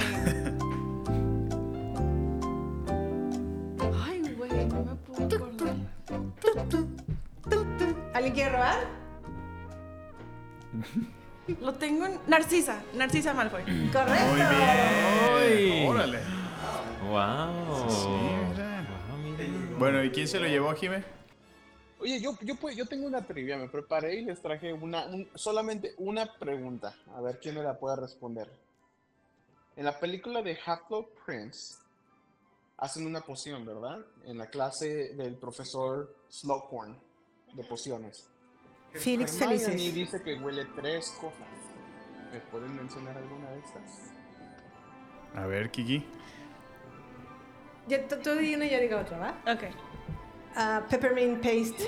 No, ese Wrong. Spearmint. yes, spearmint toothpaste. ¿Y la otra? ¿Hablar a un libro? Grass. Pasto. Pasto recién cortado. Correcto. ¿Y cuál es la la otra? tercera es New Parchment. Ah, el papel Um. New Parchments, of course, porque es Hermione. Es- Esa fue mi contribución. Excelente. Muy bien, muy bien. Yo tengo una última. A ver. ¿Quién me dice los siete Horcruxes? Hoy Ah, mira, a ver. Es el como la copa. Ok. Ah, uno. Harry. Ok. Dos. Eh, el dije. Ajá. El Tres. locket. Ajá. La, la corona, la tiara. La tiara. La tiara, ajá. Cuatro. Ah, la serpiente. Cinco. Cinco. El anillo. Ajá. Seis. Y, Y- Voldemort. No. El primero. Ah, La. la- Es el, el que está en la, está en la, en la de Chamber of Secrets. Ah, el libro. El libro. Correcto. Correcto. Muy bien. Wow. Es- mire, y le, le tenemos que dar una, Un un reconocimiento. reconocimiento muy, porque muy- es la primera vez que acaba de ver las películas. Así Ah, sí, puso atención. ¡Bravo! que si puso atención. Se puso las pilas Se el puso muchacho. las pilas, sí, Los sí. monté porque también Ruby. Ruby, sí, sí. Bueno, Ruby es también Harry. Potter Harry- fan. Oh, sí. Sí. Pero Jesús, mira, welcome to the team. Muy bien. respetos. ¿Quién, ganó. ¿Quién ganó el round, Jimmy?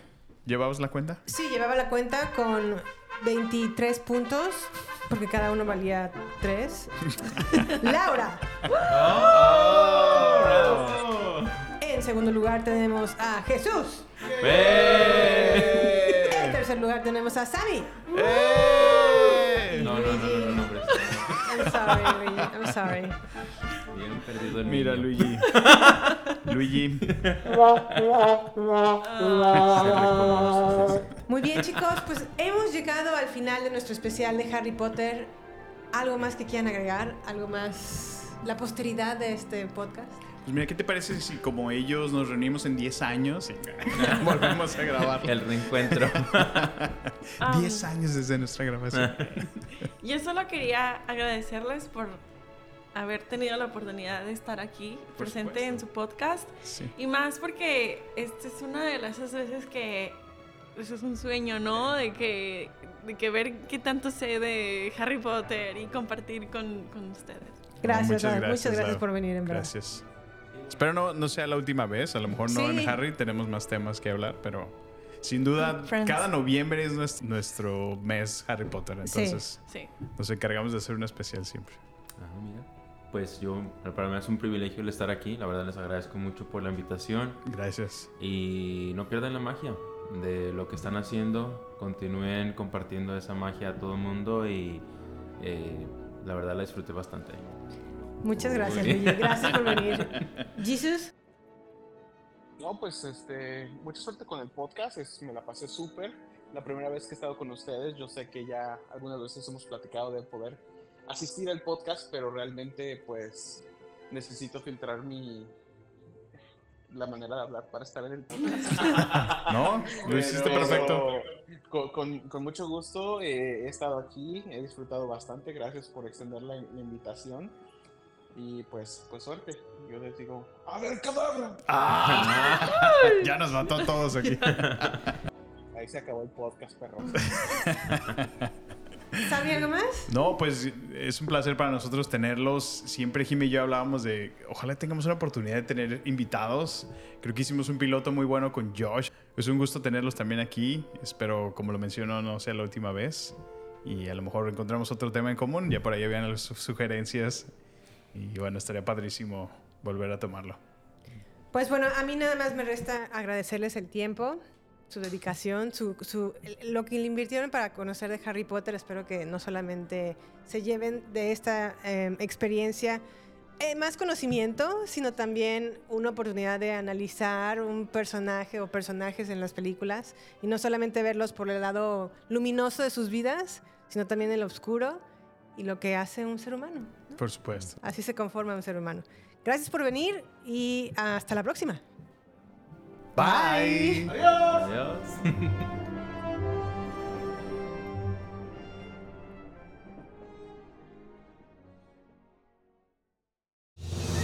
Este es el final solo por hoy.